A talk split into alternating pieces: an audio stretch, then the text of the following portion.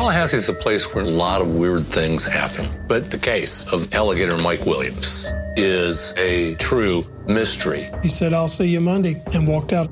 Poof, disappeared. The community is completely shocked. I found a jacket with Mike Williams' hunting license. He's paranoid that police are coming to his house. He begs her, please don't call the police. What happened to Mike Williams?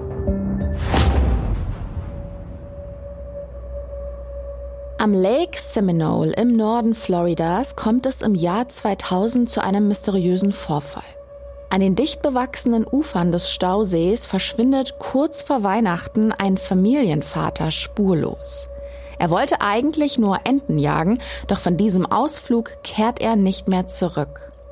Eine groß angelegte Suche nach ihm bleibt erfolglos, nur ein paar Ausrüstungsgegenstände tauchen auf, die vermutlich dem Vermissten gehört haben. Die Behörden stufen die Sache als Unfall ein und sehen zunächst keinen Grund, hier weitere Ermittlungen anzustellen. Bis neue Informationen ans Licht kommen und die Unfallthese ins Wanken gerät.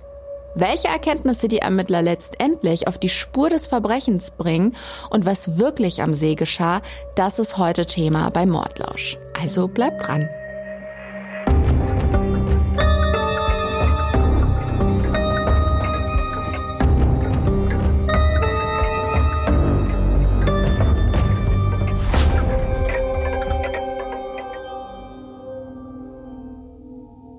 Salü und herzlich willkommen. Ich bin Golna und begrüße euch zu einer neuen Folge Mordlausch. Auch heute habe ich einen packenden True Crime Fall recherchiert, über den ich euch gleich alles erzählen werde.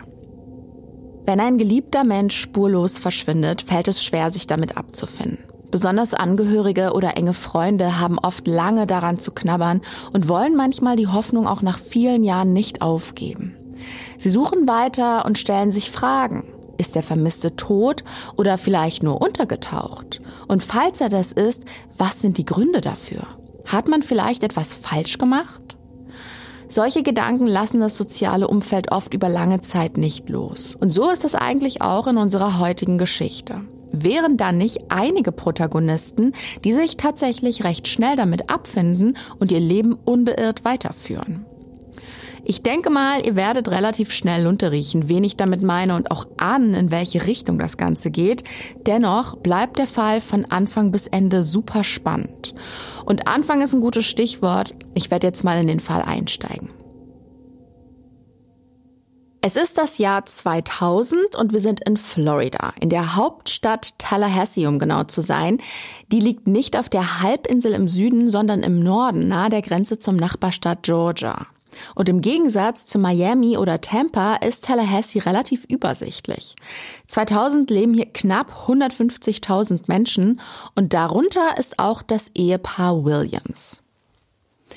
Denise und Jerry Michael Williams wohnen in einem schönen Haus mit Garten etwas weiter draußen im Nordosten der Stadt. Es ist ein ruhiges und grünes Viertel. Man muss nur die Straße überqueren und steht in einem Waldstück. Die Eheleute haben es also ganz gut getroffen und führen hier ein beschauliches Leben. Denise und Mike, so wird Jerry Michael von allen genannt, kennen sich schon seit der Schulzeit. Sie verlieben sich in der Highschool ineinander und kommen zusammen.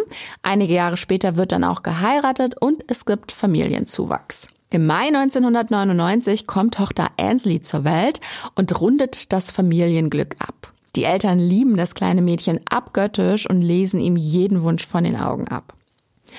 Denise ist Anfang 30, eine hübsche, kluge Frau mit langen dunkelblonden Haaren und einem sehr sympathischen Auftreten. Mike ist im selben Alter, er ist etwas größer als seine Frau, hat kurze braune Haare und helle Augen. Er wirkt auf den ersten Blick etwas unscheinbar, hat aber ein sehr offenes, freundliches Lächeln. Das Paar ist beliebt und hat auch einen großen Bekanntenkreis.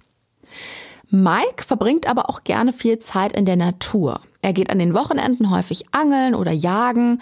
Freunde beschreiben ihn als umgänglichen Kumpeltyp, der zuverlässig ist und stets mit anpackt, wenn man ihn darum bittet. Aber absoluten Vorrang hat natürlich seine Familie. Denise ist sein Ein und Alles. Er ist sehr aufmerksam und immer sofort zur Stelle, wenn sie irgendwas braucht. Das Paar ist finanziell ziemlich gut aufgestellt. Denise arbeitet in der Buchhaltung einer Universität und Mike ist Immobiliensachverständiger. Geldsorgen plagen die beiden also nicht. Sie können sich alles leisten, was das Herz begehrt. Für Mike hat das einen besonders hohen Stellenwert, nicht weil er super materiell ist, sondern weil er das Leben auch von einer anderen, weniger schönen Seite kennt. Bei seinen Eltern war das Geld früher immer knapp, da wurde jeder Dollar zweimal umgedreht. Sein Dad war Busfahrer und Mutter Cheryl Tagesmutter. Da sind nie große Sprünge drin gewesen. Die Familie hat in einem Trailer gelebt. Mike hat sich auch deswegen für die Branche entschieden. Sein Job ist nicht nur abwechslungsreich, sondern bringt ihm auch gutes Geld. Und der Mann arbeitet wirklich hart. Oft kommt Mike nur zum Familienabendessen heim und fährt dann nochmal in die Firma. Kollegen sehen ihn da ab und zu bis in die frühen Morgenstunden am Schreibtisch sitzen, also ein richtiger Workaholic. Und was das betrifft, nehmen sich er und seine Frau nicht viel. Auch sie arbeitet trotz Nachwuchs halbtags weiter in der Buchhaltung der Uni. Die beiden wollen ihre kleine Tochter gut versorgt wissen. Das ist ihr Antrieb und ich finde, das ist auch irgendwie verständlich. Dafür verbringen sie aber jede freie Minute mit Ansley und genießen das auch sehr. Die Williams gelten als Bilderbuchfamilie und Damon Jasper, ein alter Freund von Mike, hatte auch eine Anekdote parat. Left me a voicemail one time, which he thought he had hung up, and I can hear him singing to his daughter. It was pretty funny. But just a good dad. Damon erinnert sich, Mike hat ihm mal eine Nachricht auf der Mailbox hinterlassen, bei der er vergessen hat aufzulegen. Damon konnte deshalb hören, wie Mike der kleinen Ansley was vorgesungen hat. Für ihn ist Mike ein guter Vater, auch wenn er viel arbeitet, nimmt er sich Zeit für seine Tochter. Das Jahr neigt sich mittlerweile so langsam dem Ende, doch bevor der übliche Weihnachtsstress Familie Williams einholt, gibt es noch etwas zu feiern. Auf das Wochenende vor Weihnachten fällt nämlich der sechste Hochzeitstag des Ehepaars. Das ist der 16. Dezember, ein Samstag. Und die sechste Runde wollen Denise und Mike Williams gebührend zelebrieren. Sie haben was ganz Besonderes geplant, nämlich einen romantischen Ausflug, einen Kurztrip mit Übernachtung auf St. George's Island. Das ist eine schmale, langgestreckte Insel im Golf von Mexiko an der Küste Floridas. Da gibt's jede Menge kuschelige Ferienhäuser, gutes Essen und eine traumhafte Aussicht aufs Meer.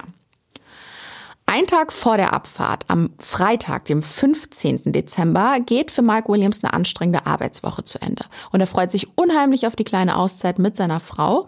Fröhlich verabschiedet er sich bei seinen Kollegen und verlässt das Büro. Am nächsten Tag will er nochmal auf Entenjagd am Lake Seminole gehen. Denn er und seine Frau wollen erst gegen Mittag auf die Insel fahren. Mike stellt sich also zeitig den Wecker, schnappt sich sein Equipment und fährt in die Natur. Der Lake Seminole liegt ungefähr eine Stunde Autofahrt nördlich von Tallahassee. Während Mike den frühen Vogel macht, bleibt Denise noch ein bisschen liegen und lässt den Tag etwas später beginnen. Sie steht in aller Ruhe auf und macht alles für die Abreise fertig. Die Zeit vergeht und irgendwann fragt sie sich, wo ihr Gatte bleibt. Er kommt nämlich einfach nicht wieder. Eine Stunde nach der anderen vergeht, mittlerweile ist es weit nach Mittag und Denise macht sich ernsthafte Sorgen. Sie weiß, ihrem Ehemann ist der Ausflug zum Hochzeitstag super wichtig. Er würde sich da niemals verspäten oder den Trip gar vergessen. Ihr Mann war eine Woche vorher auch schon jagen und zwar mit seinem Freund Damon Jasper, den wir vorhin schon kurz gehört haben. Denise hofft nun, Damon könnte ihn wieder begleitet haben und ruft bei ihm an. Doch der ist völlig überrascht, er hat sich nichts mit Mike ausgemacht und ist auch nicht bei ihm.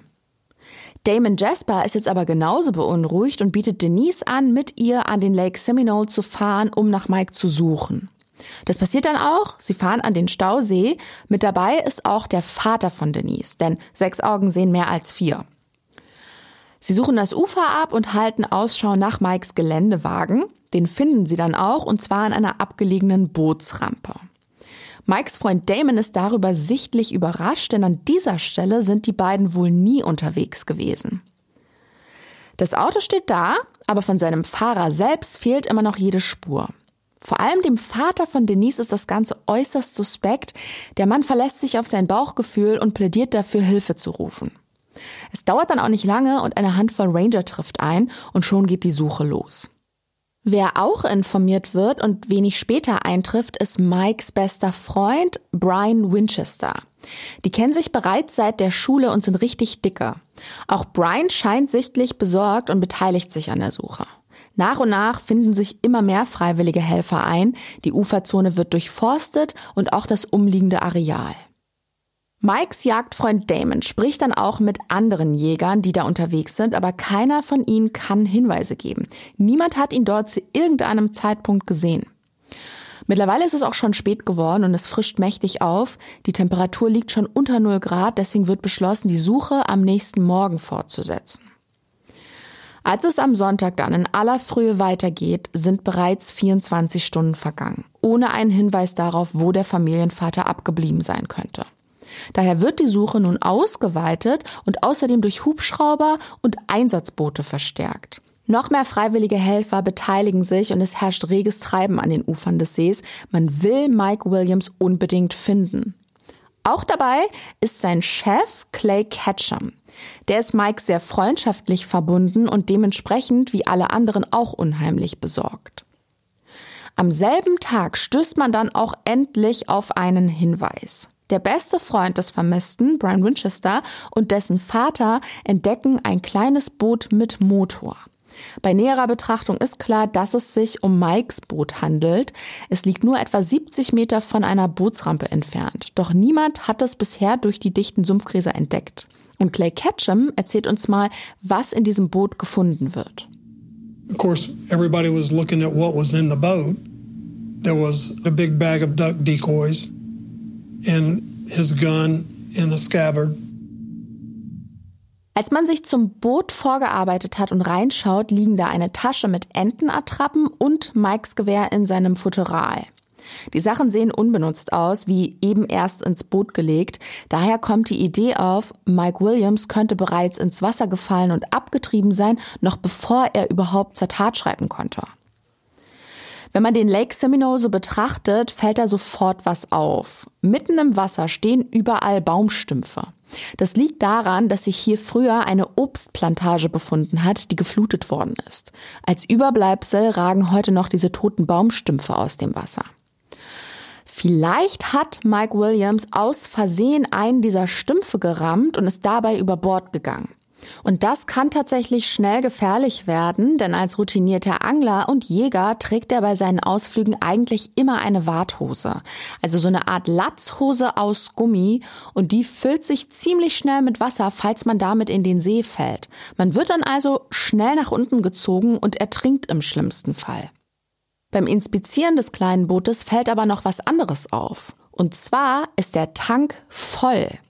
Und das ist seltsam, denn wenn man sich jetzt vorstellt, Mike hätte den Motor gestartet und wäre kurz darauf ins Wasser gefallen, dann würde der Motor weiterlaufen. Und zwar so lange, bis das Benzin alle ist.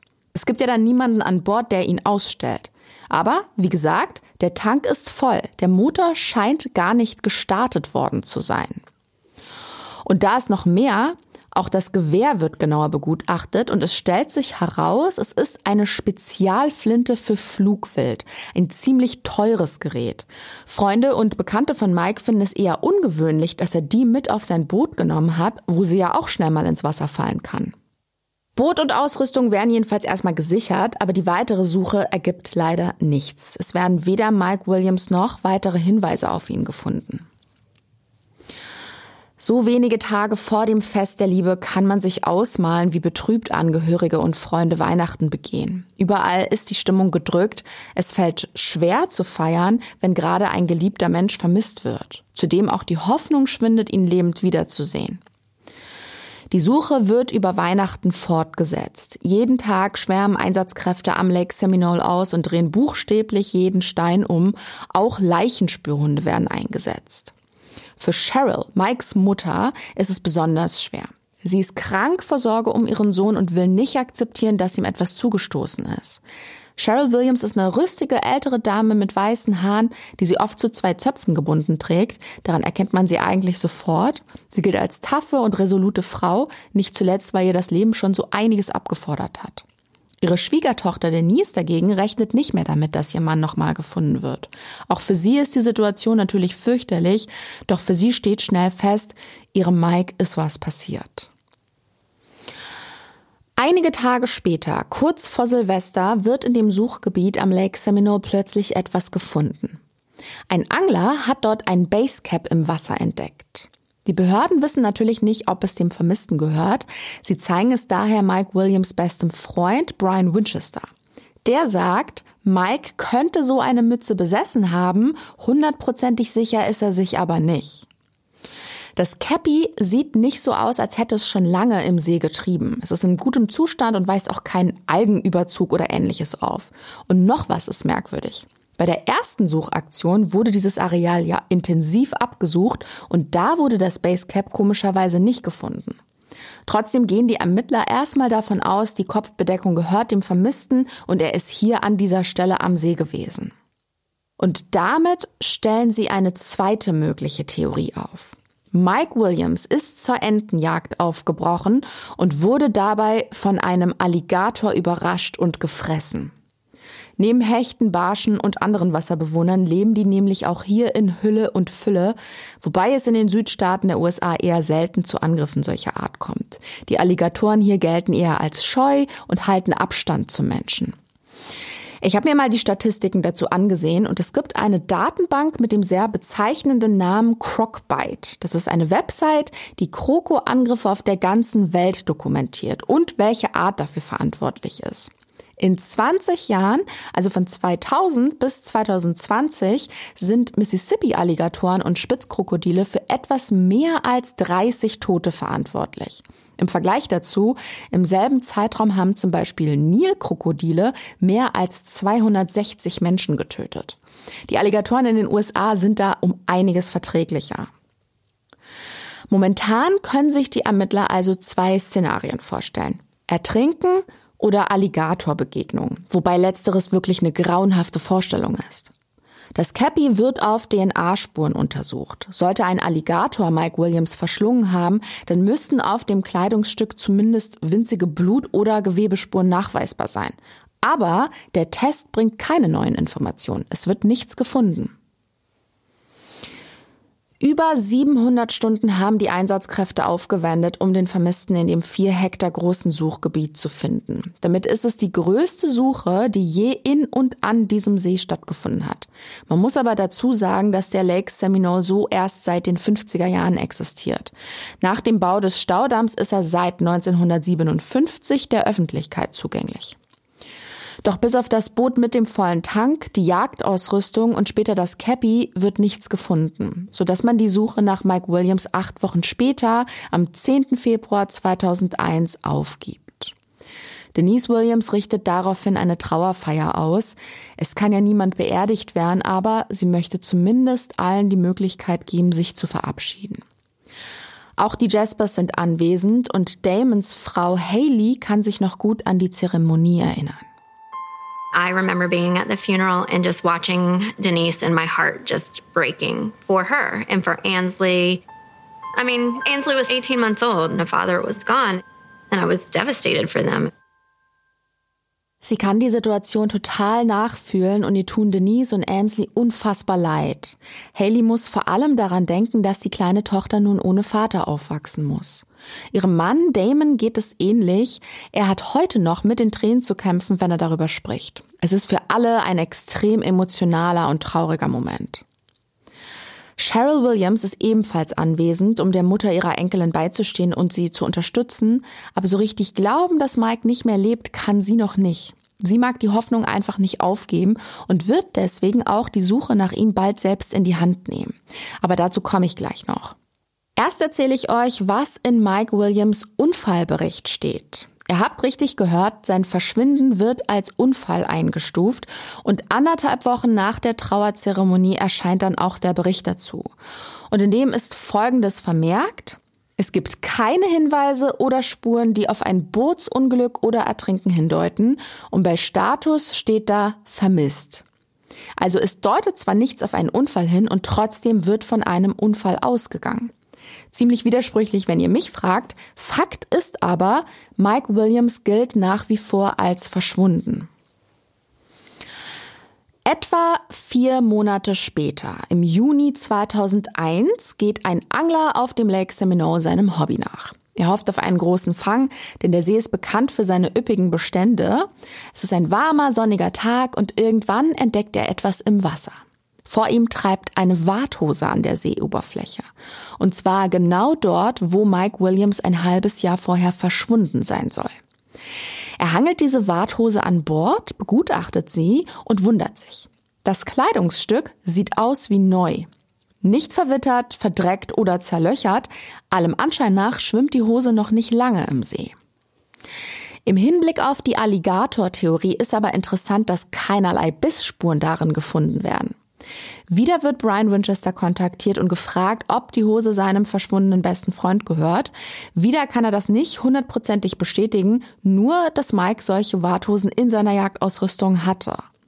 Auch dieses Kleidungsstück wird auf DNA-Spuren untersucht, doch auch dieses Mal wird nichts gefunden. Niemand weiß, ob es sich um die Hose von Mike Williams handelt. Sein bester Freund könnte es sich vorstellen, aber das reicht nicht. Die Behörden halten es daher für sinnvoll, einen Taucher in das Gebiet zu schicken. Er soll den Seegrund nochmal gründlich absuchen. Das ist so ohne weiteres möglich, da der Lake Seminole recht flach ist, im Durchschnitt nur drei Meter tief und an der allertiefsten Stelle gerade mal neun Meter. Charles Lamar English heißt der Taucher und kaum ist English mit dem Kopf unter der Wasseroberfläche, da entdeckt er auch schon was. Und zwar eine Funktionsjacke in so einem Camouflagemuster. Und kurze Zeit später stößt er zwischen Wasserpflanzen am Grund auf einen weiteren möglichen Hinweis. Er findet eine kleine gelbe Taschenlampe. Auch die könnte aus Mike Williams Ausrüstung stammen. Wieder an Land probiert der Taucher die gelbe Taschenlampe aus und stellt fest, die funktioniert einwandfrei und wirkt auch optisch nagelneu. Dann sieht er sich die Camouflagejacke genauer an. Auch sie ist tiptop in Schuss, keine Löcher, keine Algen oder Schlammablagerungen. Also beide Fundstücke wirken so, als wären sie noch nicht lange den Elementen ausgesetzt. English kontrolliert dann auch die Taschen der Jacke und siehe da, er findet einen Jagdschein. Der steckt in der linken Brusttasche und es ist tatsächlich der Jagdschein von Mike Williams. Mit sehr großer Wahrscheinlichkeit gehört die Jacke, die Lampe und auch die Warthose ihm. Aber all diese Fundstücke sehen tadellos aus. Euch kommt das sicher seltsam vor, dem Taucher und den Behörden auch. Sie sind der Meinung, die Sachen müssten nach einem halben Jahr eigentlich in einem viel schlechteren Zustand sein. Und wo kommen sie so plötzlich her? Das Areal wurde ja schon Monate zuvor akribisch abgesucht, da hätte man all das eigentlich schon finden müssen. Die Behörden sind trotzdem der Meinung, Mike Williams muss ertrunken sein, obwohl der gute Zustand der Fundstücke nicht zum Zeitpunkt seines Verschwindens passt. Und das ist auch der Grund, warum Cheryl Williams weiterhin Zweifel an dieser Theorie hegt. Sie glaubt nicht, dass ihr Sohn im Lake Seminole ertrunken ist. Im Gegenteil, sie ist überzeugt davon, jemand habe ihrem Sohn etwas angetan. Täglich schreibt sie Briefe an die Polizeibehörde, dass sie weiter nach ihrem verschwundenen Sohn suchen und außerdem strafrechtliche Ermittlungen einleiten sollen. Allerdings steht sie damit ziemlich allein da, denn ihre Schwiegertochter Denise sieht dazu keinen Anlass. Sie versteht zwar, dass es schwer für Cheryl ist, aber sie bittet sie, nach vorn zu schauen und den Verlust zu akzeptieren. Denise Williams ist davon überzeugt, dass ihr Mann bei einem schrecklichen Unfall ums Leben gekommen ist und seine Leiche einfach noch nicht gefunden wurde. Und vielleicht auch nie wird. Dass ihre Schwiegermutter die Sache nicht ruhen lässt, kann sie nur schwer ertragen. Sie trauert auch, will aber ihr Leben weiterführen und für ihre Tochter da sein. Doch Cheryl schreibt den Behörden dennoch mit aller Beharrlichkeit Briefe und bittet um weitere Ermittlungen. Irgendwann reicht es Denise Williams dann. Sie stellt ihre Schwiegermutter ein hartes Ultimatum. Entweder sie hört auf, die Polizei mit Schreiben zu bombardieren, oder Cheryl darf ihre kleine Enkelin Ansley nicht mehr besuchen. Naja, man kann verstehen, dass die Sache für die ganze Familie nicht leicht ist, aber Cheryl Williams kann und will nicht aufgeben. Sie schreibt weiter und so kommt es dann tatsächlich, dass sie und Denise sich überwerfen und die Oma ihre Enkelin nicht mehr sehen darf. Denise verbietet ihr den Kontakt. Mikes ehemaliger Chef Clay Ketchum kennt beide Frauen ebenfalls und kann uns erzählen, wie es weitergeht. Separation from her grandchild who she she dearly dearly loved was very difficult for Miss Cheryl. But as far as after that, Miss Cheryl mounted a one woman campaign to find out what happened to her boy and just broke our hearts. Obwohl die Trennung von ihrer Enkeltochter sehr schwierig für Cheryl ist, akzeptiert sie die Entscheidung. Sie stellt ohne die Hilfe ihrer Schwiegertochter eine Suchkampagne für Mike auf die Beine und ihr unermüdlicher Einsatz geht den Menschen aus ihrem Umfeld und auch Clay Ketchum ziemlich ans Herz. Cheryl hofft auf Hinweise aus der Bevölkerung und geht an die Öffentlichkeit. Sie mietet Werbetafeln an belebten Verkehrsadern. Dort ist dann ein Bild von Mike zu sehen mit einer Telefonnummer. Außerdem schaltet sie Annoncen in den Tageszeitungen und sie sucht das Gespräch zu Leuten aus der Nachbarschaft oder die etwas gesehen haben könnten. Sie geht die Straßen mit Suchplakaten in der Hand auf und ab. Also das ist wirklich berührend, wie diese ältere Dame Tag ein und Tag aus die Straße lang marschiert und auf neue Hinweise hofft. Sie hat sich dazu auch mal in einem Interview geäußert. I want the world to know he was a good person, he was a wonderful father, wonderful son, wonderful brother, and it's horrible not knowing what happened to him. Ich hoffe, das war einigermaßen gut verständlich. Die Tonqualität des Interviews ist nicht so besonders. Cheryl Williams möchte nicht nur neue Hinweise sammeln, ihr geht es bei dieser Aktion auch um Folgendes. Niemand soll ihren Sohn vergessen. Sie möchte alle daran erinnern, dass er ein wunderbarer Vater, Sohn und Bruder war. Und es ist natürlich schrecklich für sie nicht zu wissen, was ihm zugestoßen ist. Leider bleiben ihre Bemühungen vorerst ohne Erfolg. Es gibt weder Hinweise aus der Bevölkerung noch wurden strafrechtliche Ermittlungen in dem Fall eingeleitet. Die Behörden sehen hierfür weiterhin keinen Anlass, da für sie, wie gesagt, nach wie vor alles auf einen Unfall hindeutet. Nach so vielen Infos wird's Zeit für eine kleine Zusammenfassung. Bisher ist nicht viel bekannt. Mike Williams verschwindet Mitte Dezember bei einem Jagdausflug, den er allein unternommen hat. Man findet sein Boot, das völlig unberührt erscheint. Monate später werden weitere Fundstücke entdeckt, darunter auch eine Jacke, in der sich Mike Williams Jagdschein befindet. Auch die sehen aus wie neu. Da keine weiteren Hinweise gefunden werden, geht man von einem Unfall aus. Dabei stehen zwei Theorien im Raum. Entweder ist der Mann ertrunken oder ein Alligator hat ihn gefressen. Denise Williams, die Frau des Vermissten, versucht soweit es geht, ihren Alltag fortzusetzen. Mikes Mutter Cheryl dagegen ist super skeptisch und glaubt nicht an einen Unfall. Und sie bekommt dabei nun auch unverhofft Rückenwind. Ein paar Jahre gehen ins Land, da erhält Cheryl Williams plötzlich einen Brief.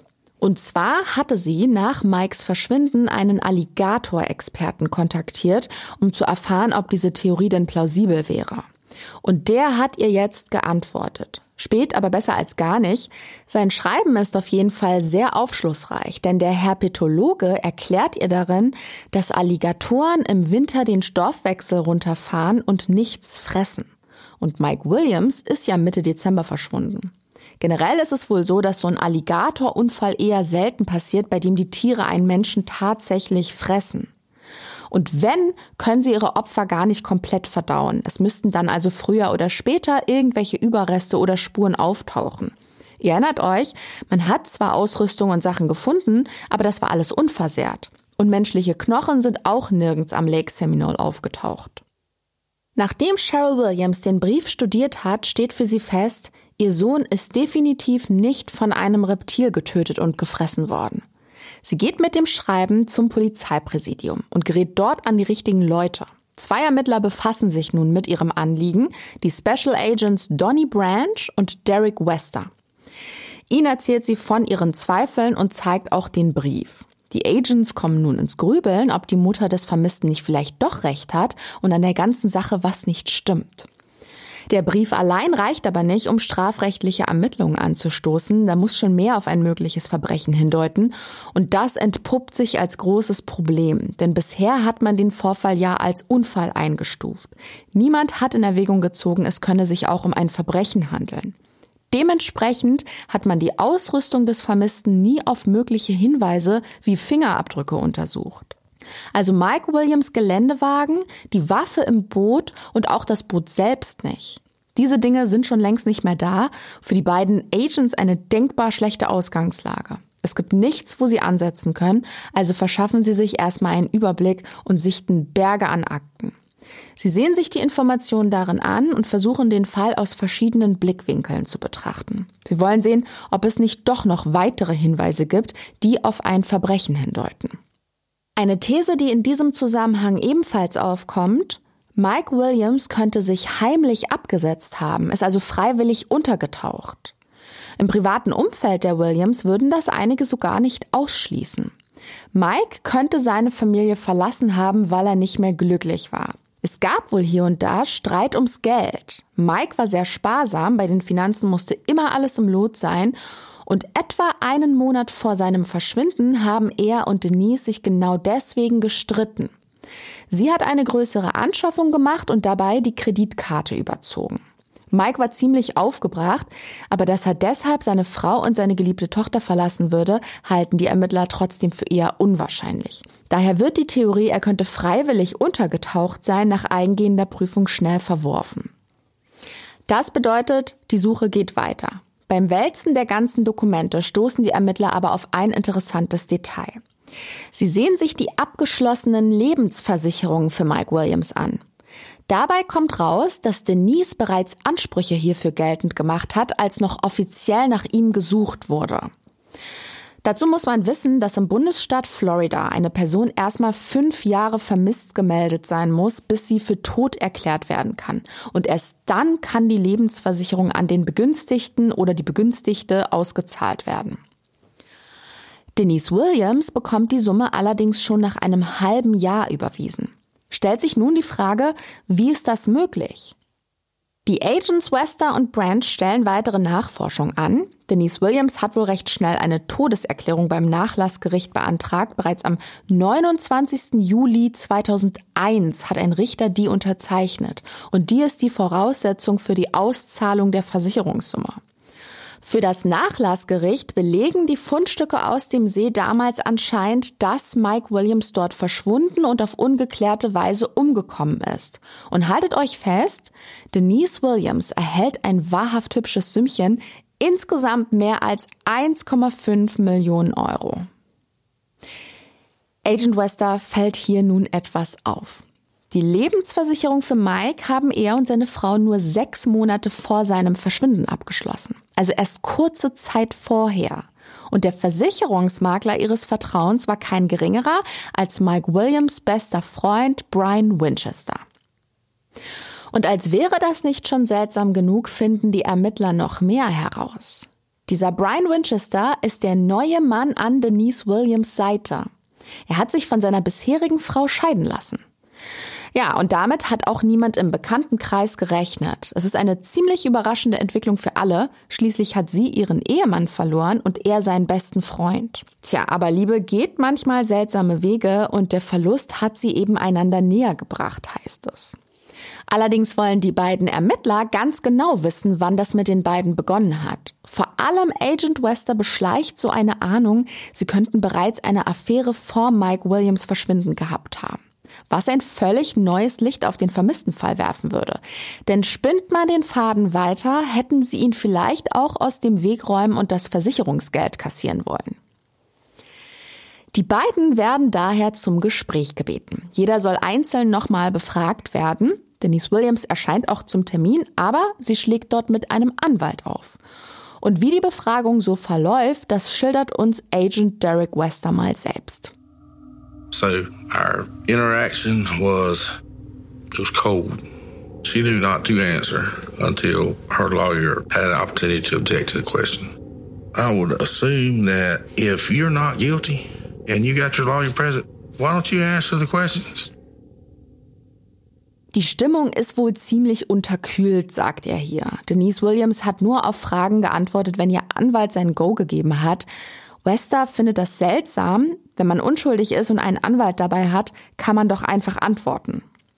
Aber nicht Denise Williams. Sie sitzt da, verzieht keine Miene und antwortet auch nur sehr einsilbig. Die Stimmung ist eisig, niemand in dem Raum fühlt sich wohl. Denise Williams gibt sich das ganze Gespräch über zugeknöpft und äußerst verschlossen. Sehr viel gesprächiger ist dagegen der neue Mann in ihrem Leben. Brian Winchester plaudert munter drauf los, als man ihn nach seinem Alibi für den 16. Dezember 2000 fragt. Er sei aufgestanden und habe den Tag daheim verbracht bis 15 Uhr nachmittags. Dann ist er zu seinen Ex-Schwiegereltern gefahren. Er beschreibt den Ermittlern sogar noch das Auto. Allerdings hat die Polizei ihre Hausaufgaben gemacht und vorher bereits mit Winchesters Ex-Frau gesprochen.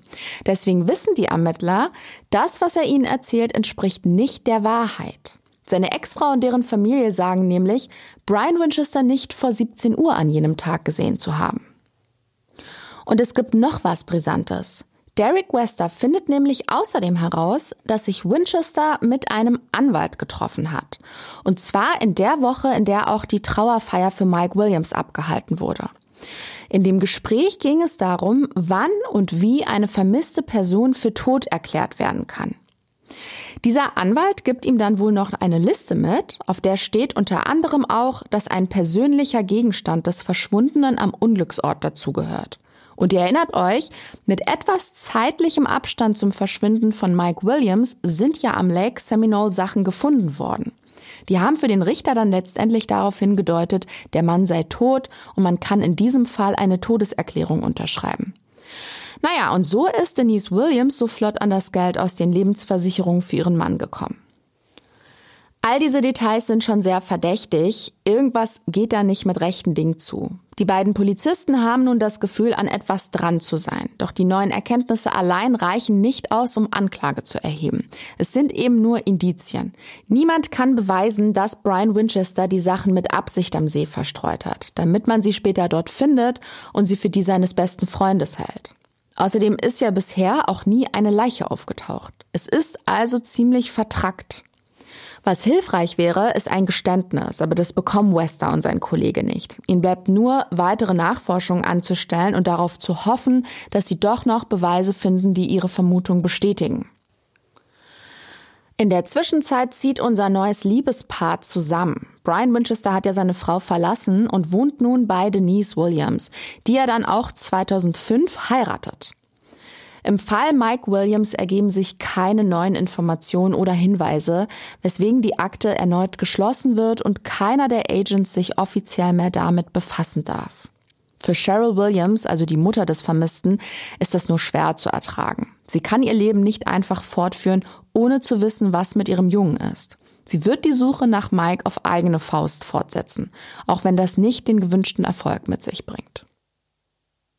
Der Fall gerät trotz allen Anstrengungen seitens der Mutter in Vergessenheit, bis viele Jahre später überraschend Bewegung in die Sache kommt.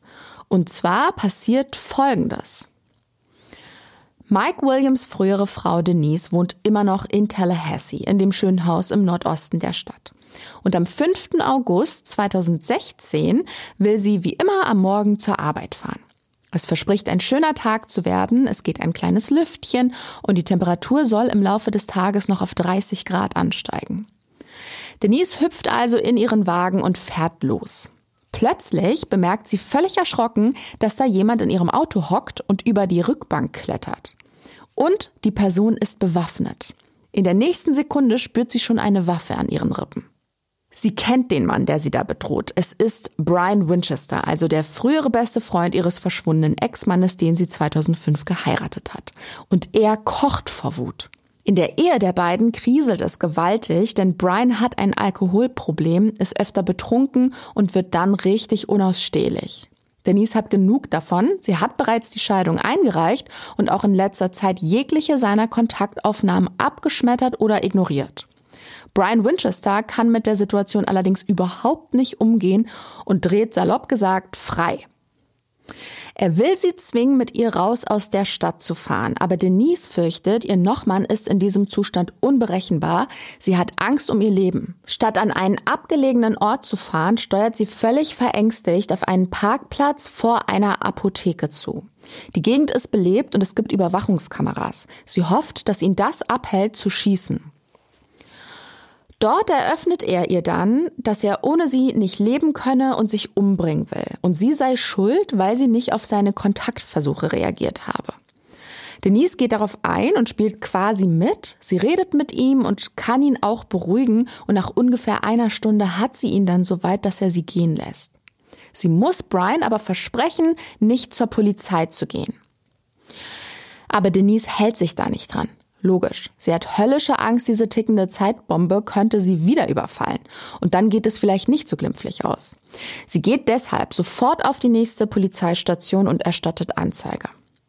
Brian Winchester wird am selben Tag noch festgenommen. Die Vorwürfe lauten bewaffneter Einbruch, häusliche Gewalt und Entführung.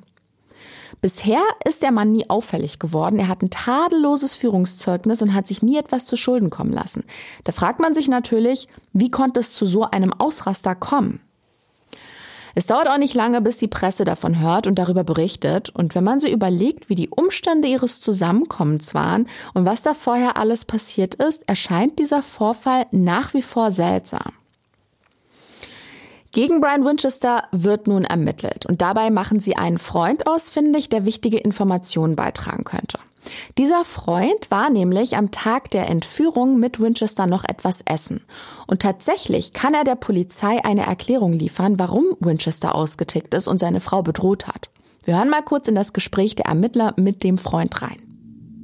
I think he's paranoid that police are coming to his house saying that they've been talking to Denise, and once the divorce is final, she is going to tell them what really happened with this guy that died. Do you remember the person's name? Something Williams.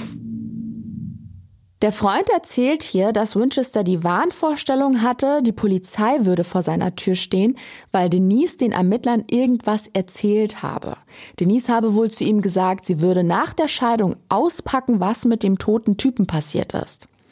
Ein Ermittler fragt darauf, ob er weiß, wen Winchester damit gemeint hat, und seine Antwort habt ihr gehört, irgendwas mit Williams. Und damit wird ein längst vergessener Fall wieder hochaktuell. Aber erstmal wird Brian Winchester für den Überfall auf seine Frau der Prozess gemacht. Er verweigert die Aussage und schweigt zu den Entführungsvorwürfen, trotzdem scheint er ziemlich mitgenommen. Er bricht vor Gericht mehrmals in Tränen aus und schaut eigentlich nur nach unten. Denise ist die einzige Zeugin, die vor Gericht gegen ihn aussagt. Sie gibt bei ihrem Abschlussstatement zu bedenken, dass sie jeden Tag in Angst vor seiner Vergeltung lebt. Wenn er freikommt, wird sie immer um ihr Leben bangen müssen. Was aber natürlich alle genauso brennt interessiert, wird bei diesem Prozess etwas Neues über Mike Williams Verschwinden vor 17 Jahren ans Licht kommen. Winchester äußert sich ja gar nicht vor Gericht, aber auch Denise verliert keinen Satz über das mysteriöse Verschwinden ihres Mannes damals. Am 19. Dezember 2017 ergeht dann das Urteil und das hat es in sich. Brian Winchester bekommt 20 Jahre Haft und das, obwohl er einen Deal eingegangen ist. Auf den komme ich gleich nochmal zu sprechen. 20 Jahre Freiheitsentzug sind wirklich viel für jemanden, der vorher nie straffällig geworden ist. Viele fragen sich, was da los ist. Das Strafmaß stünde in keiner Relation zur Tat. Aber da hat auch noch niemand gewusst, was hinter dem besagten Deal steckt. Für Klarheit sorgt dann der nächste Tag. Da startet eine groß angelegte Suche, geleitet von der Polizei und basierend auf neuen Informationen. Die Einsatzkräfte wissen genau, wo sie suchen müssen, halten das genaue Wo und Was aber vorerst geheim. Sie werden dann auch schnell fündig, es werden menschliche Knochen geborgen und ihr ahnt sicher, wessen Knochen das sind. Genau die von Mike Williams. Das bestätigt auch ein späterer DNA-Abgleich. Bei der Untersuchung seiner Überreste deutet vieles auf einen Mord hin und damit kommen auch weitere Fragen auf. Wieso hat man ihn hier ausgegraben und nicht am Lake Seminole, wo er damals verschwunden sein soll? Und wessen Sachen hat man da später im Wasser gefunden? Er kann sie dort ja nicht verloren haben. Auch das Umfeld von Mike Williams ist ziemlich entsetzt. Die Vorstellung, dass er durch ein Gewaltverbrechen zu Tode kam, ist für viele kaum auszuhalten. Und natürlich fragen sich alle, wer wäre in der Lage, ihm sowas anzutun? Einer der Freunde, der allen aus dem Herzen spricht, ist Clay Ketchum. And now know that my friend was murdered. This means that what we've been dealing with has all been a, a farce. It's been staged for all of us to believe something that wasn't for 17 years. Seit die neuen Erkenntnisse bekannt sind, weiß Ketchum, dass jemand die ganze Zeit ein falsches Spiel gespielt hat und das Verschwinden am See nur inszeniert wurde, um die Ermordung seines Freundes zu vertuschen. Jemand hat 17 Jahre lang gelogen. Aber richtig schlimm ist es natürlich für die Mutter des Opfers. Als Cheryl Williams die Neuigkeiten erfährt, ist sie am Boden zerstört. Und dann erfährt sie auch noch, wo man die Knochen ihres Sohnes gefunden hat. Zu Beginn war ja nicht bekannt, wo die Polizei sucht. Die Gebeine wurden nicht am Lake Seminole entdeckt, sondern gut eine Autostunde von dort entfernt, an einer Straße im Norden Tallahassees, die zu einem See führt, dem Carr Lake. Und das ist nur acht Kilometer von Cheryl Williams eigener Haustür entfernt, also in unmittelbarer Nähe. Die gezielte Suche verrät, dass die Ermittler genau gewusst haben, wo sie suchen müssen. Ganz klar, sie haben einen Tipp erhalten, und zwar von Brian Winchester. Das wird ein Jahr später, 2018, bekannt. Als Teil seines Deals hat Brian Winchester nämlich endlich sein Schweigen gebrochen und aus dem Nähkästchen geplaudert. Er gibt zu, bereits im Oktober 97 eine Affäre mit der Frau seines besten Freunds begonnen zu haben. Denise bekommt dann aber irgendwann Angst, ihr Tetatet könnte auffliegen. Eine Scheidung kommt wohl damals nicht für sie in Frage. Zum einen, was soll das Umfeld denken? Und zum anderen möchte sie auf jeden Fall ihre Tochter behalten. Weiter schildert er dann, für Denise sei die Ermordung ihres Mannes der einzige Weg, damit sie richtig zusammen sein könnten, ohne sich verstecken zu müssen. Aber nicht nur das, die Kohle aus den Lebensversicherungen wäre für sie auch ein Nice to have. Das sagt sie ihrem Liebhaber direkt ins Gesicht. Sie haben dann folgenden Plan geschmiedet. Brian Winchester wollte mit Mike zu zweit zur Entenjagd an den Lake Seminole fahren. Und sobald der seine Warthosen trägt und im Boot steht, wollte Winchester ihn ins Wasser schubsen, damit die Hose sich mit Wasser füllt, Mike untergeht und ertrinkt. Doch dieser Plan geht nicht auf. Als Winchester seinen besten Freund ins Wasser stößt, geht der nicht unter. Er schafft es irgendwie, sich im Wasser die Warthose auszuziehen. Und Winchester überkommt Panik. Da uns die Originalaufnahmen vorliegen, können wir da mal reinhören. She wanted in her mind a scenario where it wasn't a murder, but it was an accident. I didn't know what to do. And I ended up shooting him. Brian Winchester sagt hier, Denise wollte, dass es nach einem Unfall aussieht, nicht nach Mord. Aber als Mike anders als gedacht nicht untergeht, hat das Winchester überfordert. Er hat sich nicht anders zu helfen gewusst und Mike Williams dann erschossen. Danach habe er den leblosen Körper in seinen Wagen gezerrt und zu einer einsamen Straße am nördlichen Rand der Stadt gebracht, in die Gardner Road, und dort hat er dann in einem 60 Zentimeter flachen Schlammloch die Leiche seines besten Freunds vergraben. Bei der späteren Untersuchung sieht man dann auch auf Röntgenaufnahmen, dass das Opfer sogar noch unter den Handschuhen seinen Ehering am Finger trägt. Dieses Geständnis hat Folgen. Nicht sofort, aber fünf Monate später wird Denise Williams in ihrem Büro festgenommen und abgeführt. Als dann der Prozess ansteht, gibt ihr Anwalt bekannt, dass seine Mandantin die Vorwürfe von sich weist, sie sei unschuldig und in den Mord ihres ersten Ehemannes nicht involviert. Denise Williams wird der Prozess gemacht und 2018 wird sie für den Mord an ihrem Mann zu einer lebenslangen Haftstrafe verurteilt. Allerdings wurde dieses Urteil zwei Jahre später im Berufungsverfahren wieder aufgehoben. Trotzdem kommt sie nicht davon, sie muss 30 Jahre wegen Verschwörung zum Mord verbüßen.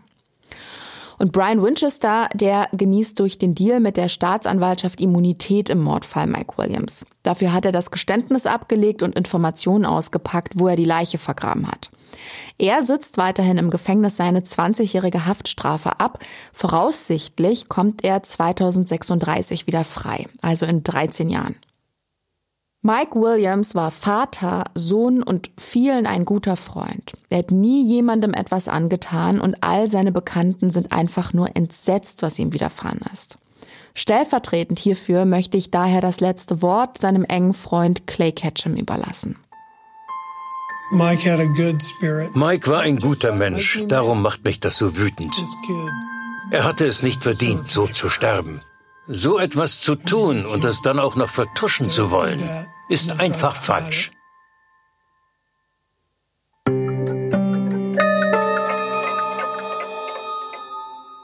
Siebzehn Jahre lang hat niemand gewusst, was genau Mike Williams zugestoßen ist. Und als die Bombe dann nach so langer Zeit platzt, sind alle extrem betroffen und erschüttert. Zu Recht, wie ich finde. Mir persönlich ist es ein absolutes Rätsel, wie man eine so schlimme Tat begehen und jahrelang ohne Gewissensbisse jeden Morgen in den Spiegel schauen kann. Und wer weiß, vielleicht würde man heute noch nicht wissen, was passiert ist, hätte sich das Mörderpärchen nicht überworfen. Diese Geschichte zeigt mal wieder, wenn Liebe im Spiel ist, sind Menschen zu den unglaublichsten Taten fähig. Im positiven wie im negativen Sinne.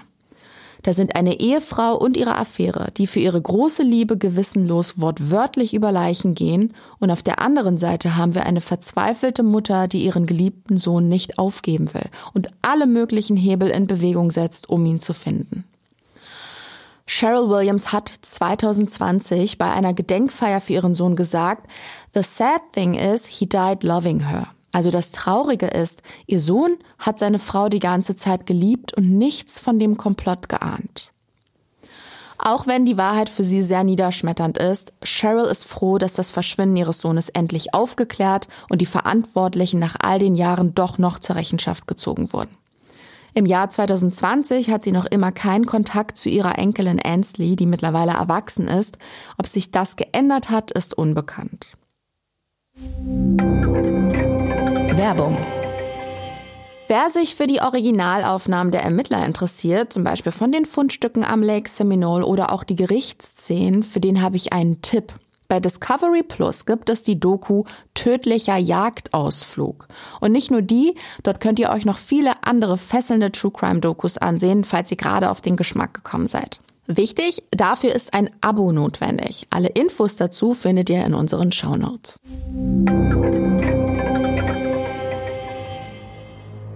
Ihr Lieben, das war's auch diese Woche wieder bei Mordlausch. Ich verabschiede mich jetzt vorerst in eine Verschnaufpause. Nach all den spannenden und aufwühlenden Fällen über skrupellose Serienkiller, brutale Femizide und gruselige Home Invasions wird es für uns mal Zeit, etwas auf andere Gedanken zu kommen. Aber natürlich suchen wir in der Zwischenzeit viele, viele neue packende Fälle für euch heraus, über die ich euch dann bald alles erzählen werde. Ich freue mich sehr, wenn ihr beim nächsten Mal wieder einschaltet. Hört so lange gerne mal in unsere anderen Folgen rein falls ihr die noch nicht kennt, folgt, liked oder abonniert Mordlausch am besten, dann bekommt ihr mit, wenn es wieder losgeht. Alle Infos findet ihr natürlich auch nochmal wie immer unter www.tlc.de slash podcast. Also bis dahin passt gut auf euch auf und lasst es euch gut gehen.